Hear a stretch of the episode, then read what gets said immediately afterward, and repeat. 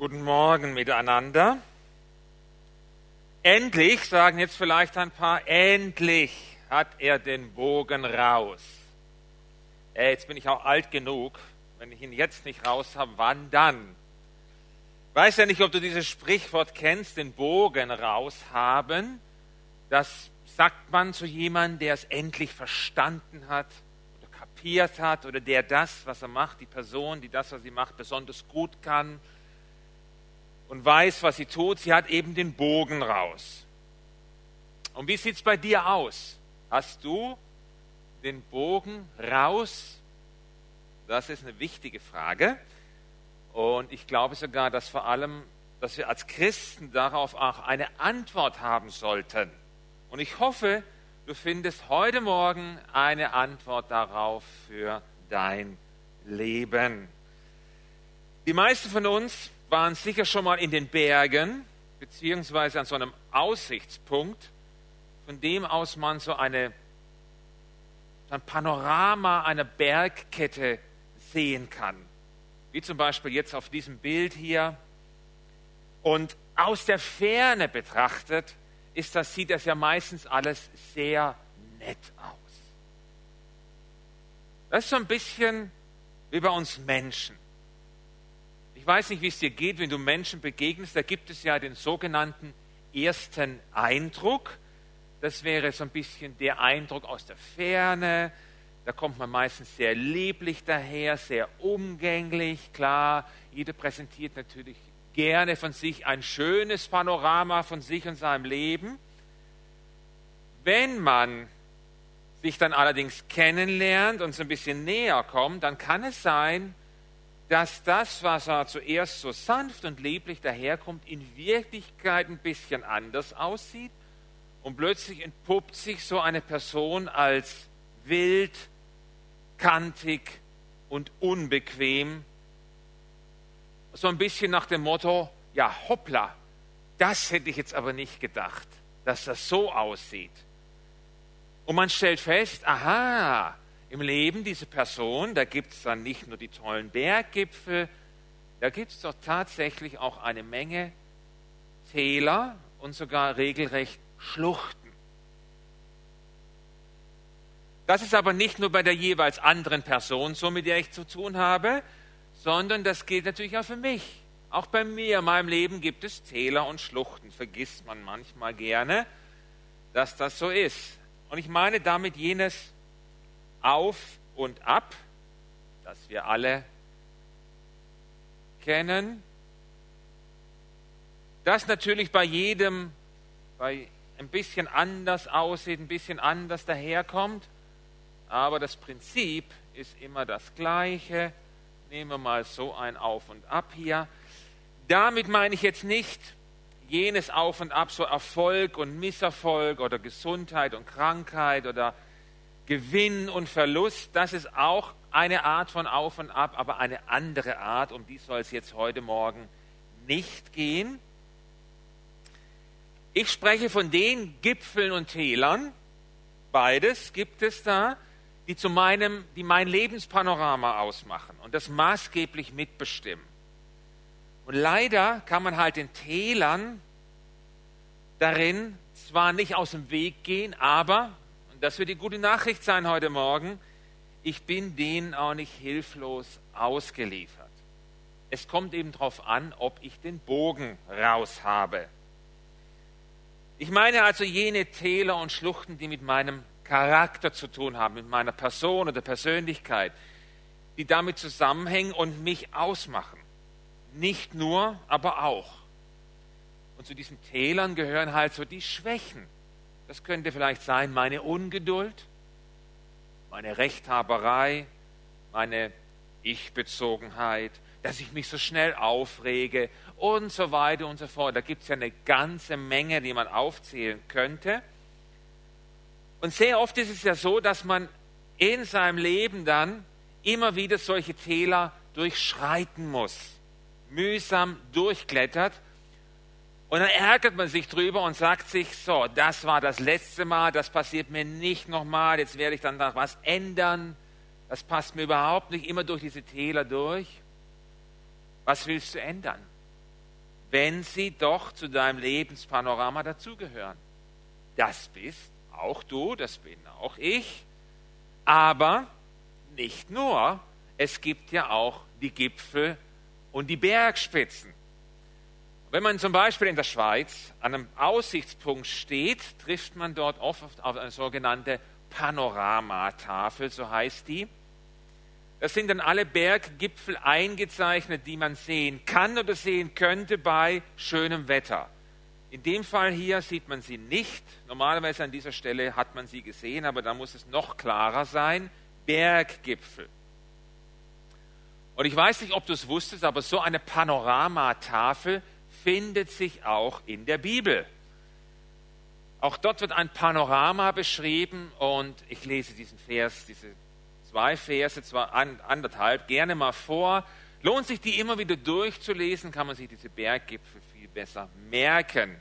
Und zwar ist diese Panoramatafel, die findet sich in Galater 5, Vers 22 und 23a. Da heißt es, die Frucht hingegen, die der Geist Gottes hervorbringt, besteht in Liebe, Freude, Frieden, Geduld, Freundlichkeit, Güte, Treue, Rücksichtnahme und Selbstbeherrschung. Ich weiß, hier steht was von Früchten und nicht von Berggipfeln, aber ich möchte das gern mal so vergleichen. Im Leben eines Christen sind so die Früchte des Heiligen Geistes so etwas wie die Bergspitzen bei so einem Alpenpanorama. Die ragen ja hervor, die lenken ja die Aufmerksamkeit auf sich. Das ist das, was man sieht, was man wahrnimmt, worüber man sich freut.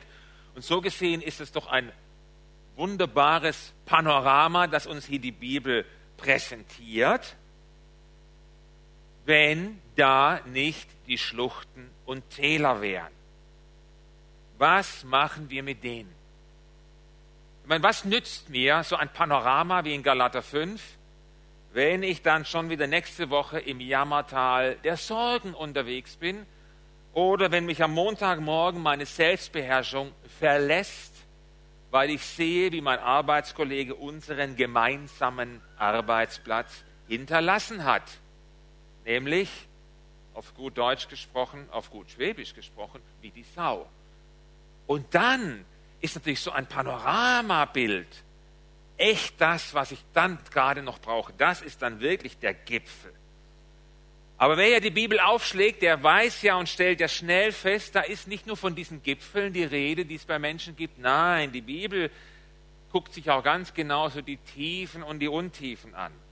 Und wenn Gott uns ja sieht, hat er immer unser ganzes Lebenspanorama vor Augen und zwar immer ungeschminkt und ohne Nebel, wo dann vielleicht nur so viel siehst.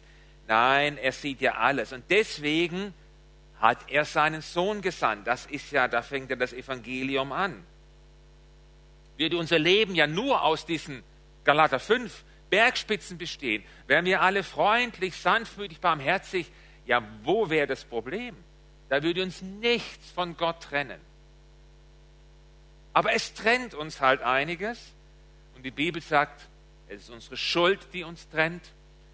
Das, was entsteht, wenn wir zu Gott sagen, du pass mal auf, geh mal hier zur Seite. Ja, ich weiß, du möchtest, aber ich sehe das anders und ich mache das so, wie ich jetzt will.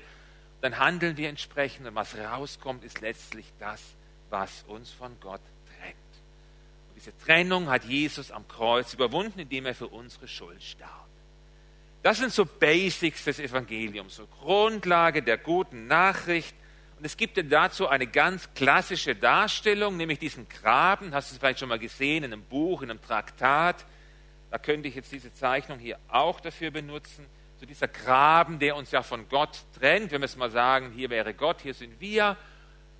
Das ist das, was uns von Gott trennt, unsere Schuld. Aber Jesus hat durch seinen Tod am Kreuz, hat er diesen Graben überwunden. Das sind so diese Darstellungen und der Weg, es gibt wieder einen Weg zu Gott, aber der führt über das Kreuz.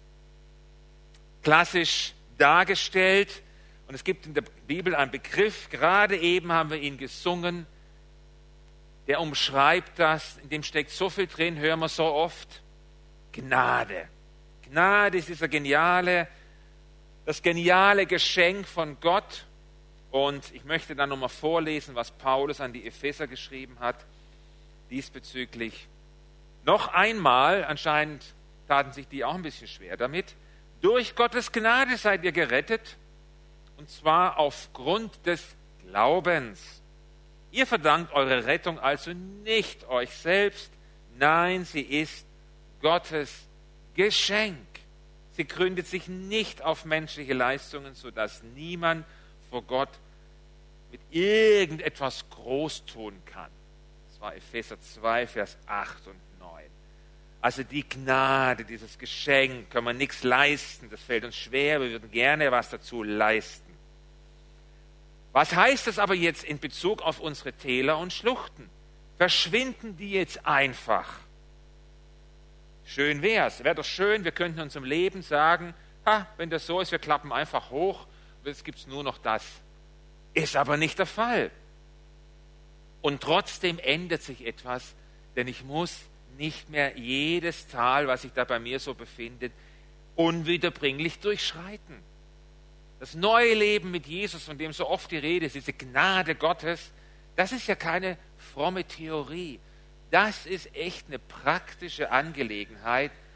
Heute und hier fängt die an, in deinem, in meinem Leben. Johannes 8, Vers 36, wenn euch der Sohn frei macht, seid ihr wirklich frei, sagt Jesus von sich. Wirklich frei heißt in echt. Jetzt. Nicht irgendwann, sondern jetzt. Und vorher sagte ihnen Folgendes. In Johannes 8, Vers 31, zu den Juden, die an ihn glaubten, sagte Jesus, wenn ihr in meinem Wort bleibt, also bei mir, bei dem, was ich euch sage, und das befolgt, wenn ihr in meinem Wort bleibt, seid ihr wirklich meine Jünger und ihr werdet die Wahrheit erkennen und die Wahrheit wird euch frei machen. Die Wahrheit wird euch frei machen. Und ich glaube, zu dieser Wahrheit gehört auch ein ehrlicher Blick in mein Leben, auf die Schluchten, die es da gibt. Klar, man kann die leugnen, man kann so tun, als gäbe es die nicht, man kann sich die irgendwie schön reden. Es ändert aber nichts, du wirst sie trotzdem immer wieder durchqueren müssen. Oder aber, wie gesagt, du hast den Bogen raus. Ja, so langsam möchten wir mal wissen, was hat er mit seinem Bogen? Das bringe ich jetzt schon ein paar Mal. Der kommt gleich, der Bogen. Ich kratze die Kurve. Aber wichtig ist zu verstehen, ich muss mein Leben ehrlich anschauen. Eigentlich sollte ich den Blick, Gottes Blick auf mein Leben auch zu meinem Blick machen. So wie Gott mich sieht, dass ich mich genauso sehe und dem nicht ausweiche. Und das ist halt nicht immer angenehm. Denn da kann es ja in meinem Charakter so ein paar Täler geben, wenn ich mir die genau angucke, entpuppen sich die als viel dunkler und viel tiefer, als ich mir das dachte und als mir das gefallen könnte. Und wie gut ist es doch, dass Gottes Gnade für jedes Tal reicht. Auch dafür reicht, dass etwas Neues entsteht, wenn ich will. Denn Jesus hat dich und mich befähigt und ausgerüstet, dass wir über den Tälern und Schluchten in deinem oder in meinem Leben einen Bogen spannen können, um das so zu benennen. Was ich dafür brauche, stellt er zur Verfügung durch den Heiligen Geist, verbunden mit der Aufforderung, hey, werd aktiv. Bau eine Brücke, bau diesen Bogen. Du musst das Tal nicht mehr durchqueren. Das ist die Idee. Und so eine Brücke, wie immer die dann aussehen wird, die entsteht natürlich nicht mit Fingerschnipsen und dann ist sie dann plötzlich da.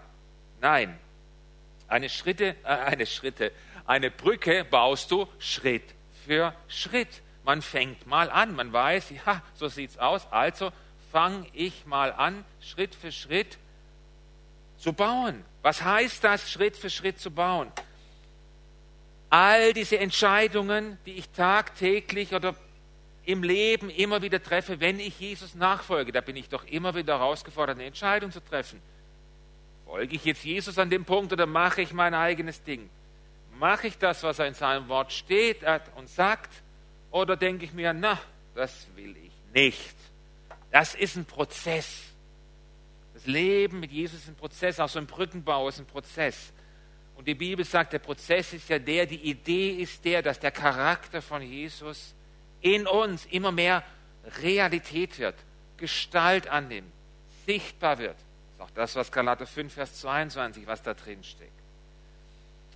Dallas Willard, ein bekannter christlicher Psychologe, hat mal gesagt, Gnade, und das wissen wir, ist das Gegenteil von Verdienst. Nicht von Einsatz, ich bin in meinem Glauben aktiv gefordert. Das heißt, wir und ich und du, wir haben es in der Hand, selber mit in der Hand. Ob ich weiterhin alle Täler in meinem Leben durchquere oder ob ich eben die Brücke baue und anfange, mit dem Heiligen Geist diese Täler zu überwinden und anfange, den Bogen zu spannen. Das habe ich aktiv mit in der Hand, weil diese Früchte des Heiligen Geistes, das ist eine praktische Angelegenheit und das ist ein Teil der guten Nachricht des Evangeliums. Ich muss das Tal der Lüge, der Eifersucht, der Untreue, der Angst, des Neids, kannst du nennen, wie du willst, die Schlucht des Hochmuts oder des Stolzes, wie sie alle heißen. Ich muss die nicht ständig durchschreiten. Ja, die gibt es in meinem Leben, in der einen oder anderen Form, aber dann sagt die Bibel, dass Jesus am Kreuz alles überwunden hat. Und das ist die Befähigung, die er uns schenkt, selber zum Überwinder zu werden, selber den Bogen zu spannen, die Brücke zu bauen, nicht aus eigener Kraft, mit seiner Hilfe, mit der Kraft des Heiligen Geistes fange ich an, dieses Tal zu überbrücken.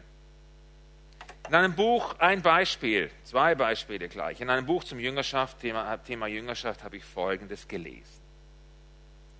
Es ist unsere Entscheidung, im richtigen Moment die richtige Körperdrehung durchzuführen. Unzählige Leute sind der Meinung, dass sie nicht anders können. In Wirklichkeit steckt aber eine antrainierte Zügellosigkeit dahinter. Wer wirklich will, kann sie sich abgewöhnen. Niemand ist von Natur aus gezwungen, den Körperteilen anderer Menschen hinterherzustarren. Ich bin befreit, mich umzudrehen. Ich kann über das Tal der Zügellosigkeit eine Brücke bauen, einen Bogen spannen, genauso wie über das Tal des Ärgers oder der Rechthaberei. Des Ärgers, wenn ich zum Beispiel wieder im Auto unterwegs bin und ich das Gefühl habe, die meisten Leute hier, die haben ihren Führerschein in der Wüste gemacht. Da muss ich jetzt nicht jedem eine gute Fahrt hinterherwitschen oder irgendwas anderes, sondern man könnte und man kann für diese Menschen, die einem die eigene Ungeduld aufzeigen, man kann für sie beten, man kann sie segnen und damit auch den Ärger und den Ungeduld Jesus bringen. Auch zu so einem Lebensstil hat Jesus mich befreit. Auch das ist Teil des neuen Lebens. Auch das, auch da baut man eine Brücke. Hört ihr mal als Autofahrer Philipper 4, Vers 4 und 5 an. Da heißt es im alten Lutherdeutsch, freut euch in dem Herrn alle Wege. Da sage ich in Klammer auf jeder Straße, auch hier in Detmold und Umgebung. Und das sagte Paulus hier, und abermals sage ich euch, freut euch. Klingt so ein bisschen nach einem Befehl. So, und jetzt kommt altes Lutherdeutsch. Eure Lindigkeit. Oha, lasset kund sein allen Menschen, der Herr ist nahe. Neuer übersetzt eure Güte oder eure Milde. Ja, ich weiß, das ist schwer. Lindigkeit, Güte und Milde. Bei so viel PS unter der Haube ist das schwierig und trotzdem sind wir befreit, auch da eine Brücke zu bauen, müssen wir nicht rasen wie die Sau. Ein Brückenbauvers aus Jakobus 1, Vers 19. Denkt dran, liebe Brüder und Schwestern, schreibt er da, seid immer sofort bereit, jemandem zuzuhören, aber überlegt genau, bevor ihr selbst redet und hütet euch vor unbeherrschtem Zorn. Ich finde, es geht doch nicht, wenn ich höre, habe ich gehört, er weiß, da kann man nichts machen. Diese Person ist einfach so jähzornig. Das war schon immer so.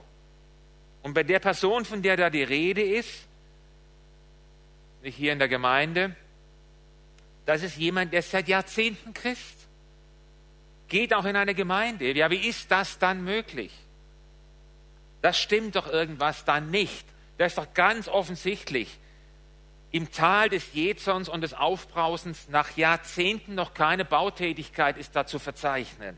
Keinerlei. Und immer wieder durchschreitet diese Person dieses Tal. Und das Fatale ist ja nicht alleine. Nein, da dürfen alle anderen mit durchklettern, die nicht zu der Person gehören, sei es die Familie, sei es die Freunde oder wer sonst in der Umgebung mit drinsteckt, können immer alle auch mit durch. Und ganz ehrlich, ich weiß nicht, irgendwie habe ich den Eindruck, ich finde, wenn jemand jahrelang, ein halbes Leben lang mit Jesus unterwegs ist, muss ich dann noch wirklich auf sein Jezon jetzt Rücksicht nehmen?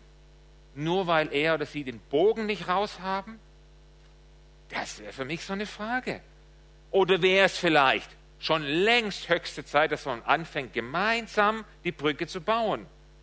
Weil wir bauen gar nicht alleine, wir bauen ja gemeinsam. Als Gemeinde sind wir ja gemeinsam unterwegs, steckt da schon drin, dieses Wort. Und da gehört es manchmal mit dazu, dass man so einen Blick wirft auf das Lebenspanorama des anderen, des Freundes, der Bekannten, was immer. Nicht den aus der Ferne, nein, meinen Sie genauer hingucken. Und dann kann es natürlich sein, dann, Thomas, du sitzt hier, kommt Thomas zu mir und sagt, hey, da gibt es ein paar geniale Gipfel in deinem Leben, die kann ich sehen, aber ich habe da entdeckt, da hat es auch ein paar Täler. Wie wäre es, wenn ich dir helfe, über das Tal der Ungeduld bei dir so eine Brücke zu spannen? Ach, geht's noch? Ungeduld, sag mal, spinnst du? Ich bin ja nicht ungeduldig. Pass mal auf, was ich dir gleich erzähle von deinen Schluchten. Da wirst du aber gucken.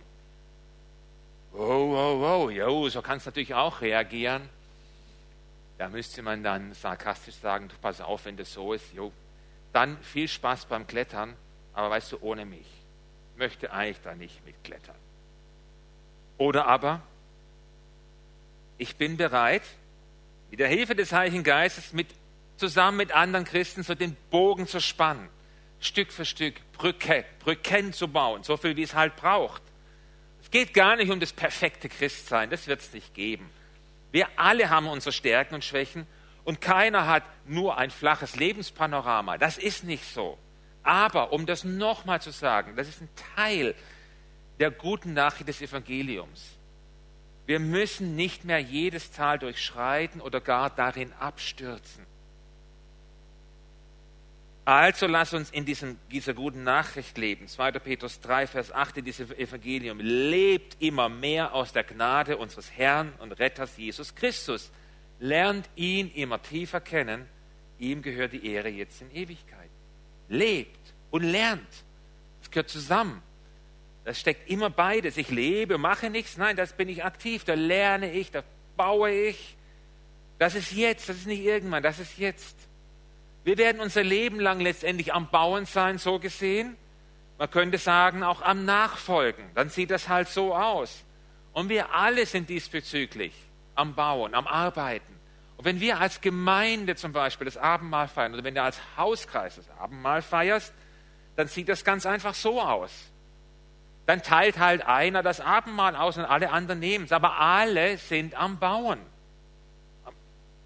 Was feiern wir denn beim Abendmahl zum Beispiel, von dieser Predigt her gesehen? Da gibt es doch eigentlich zwei Dinge, die wir feiern.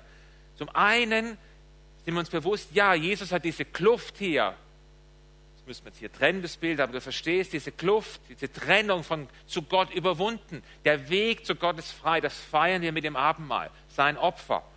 Aber wir feiern doch auch, dass aufgrund von dem wir alle begnadigt, befähigt und auch aufgerufen sind, die Bögen in unserem Leben zu spannen oder anzufangen zu spannen.